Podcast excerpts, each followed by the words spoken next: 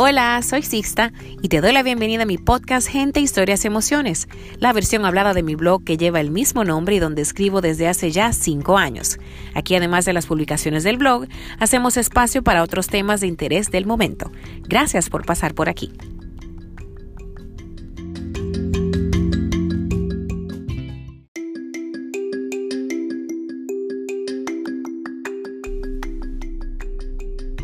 Bueno, bienvenido una vez más a Gente Historias Emociones. En el episodio de hoy, en el podcast, voy a hablar de algo que me gusta mucho y es hablar de la creatividad y también del miedo a la crítica. Muchos de nosotros creamos cosas o hacemos cosas y tenemos miedo de quizá compartirlo eh, pensando en lo que van a decir otros o en eh, lo que va a generar el nosotros darnos permiso de crear lo que sea. Yo a menudo me cuestiono antes de compartir algo que haya creado, sea un ensayo, un blog post, algo muy personal, una comida que haya hecho, un dibujo, muchísimas cositas. Y confieso que hay muchas cosas de esas que nunca salen a la luz, pero muchas otras sí decido compartirlas sin más aspiraciones que esa, compartir con otros algo que me ha hecho feliz a mí por un momento. Pero eso me lleva a cuestionarme cuando me pongo así media dudosa y, me pregunto cuántas cosas que han salido de nosotros han quedado en el olvido por miedo a ser criticados por ese miedo de que nos acaben, como decimos en buen dominicano, de ser tachados de, ah, pero mira, esta se enganchó ahora artista, esta se cree pintora, o este escritor frustrado, no sé, eso por mencionar algunas cosas. Hay gente que le gusta el fitness y va a subir videos haciendo su rutina y, por ahí también se va a presentar la duda de lo hago o no lo hago. Hay muchísimas cosas que pueden suceder.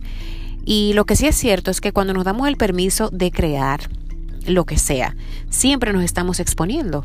En cada cosa que nosotros hacemos ponemos parte de nuestra existencia y de nuestra esencia, digo yo. La idea debe ser muy simple, dejar salir lo que llevamos dentro, parir todo lo que quieren hacer y quizá estemos reprimiendo ahí dentro por miedo al que van a decir. Que guste o no, esa idea debe ser secundaria. Uno debe cumplir con uno mismo y con eso debe ser suficiente. Pero a veces el miedo a que guste o que no guste o a la crítica que viene nos paraliza y no, no nos permite ver más allá del miedo de ese momento. Y obviamente, el que se atreve a lanzarlo y a decir yo hice tal cosa o, miren lo que yo acabo de, crear. Eh, está expuesto a que va a recibir comentarios pasivos de gente que te hace alusión, que tú te crees esto o aquello. Yo siempre trato de recordarme a mí misma que no tengo que llevar un título ni una etiqueta para darme el permiso de dejar nacer una idea, pero sobre todo de disfrutarla, que yo creo que ahí es que nos olvidamos a veces.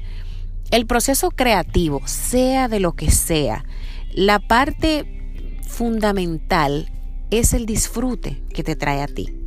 Es cómo te gozas tú ese momento, es cómo nos olvidamos del mundo alrededor mientras estamos creando. Yo pienso que eso es lo más importante, la alegría que te trae internamente a ti. No hay que tener un título. Yo no soy ni escritora, ni pintora, ni chef.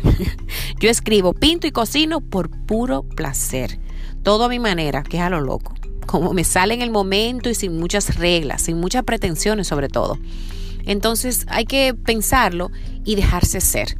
Entonces en el día de hoy te pregunto que si hay algo que lleves guardado por miedo a la crítica. Mi invitación es que lo dejes salir. Te aseguro que se siente muy, pero muy bien. Espero que lo pongas en práctica y que me dejes saber cómo te fue. Nos vemos en un próximo episodio de Gente, Historias y Emociones. Será hasta la próxima.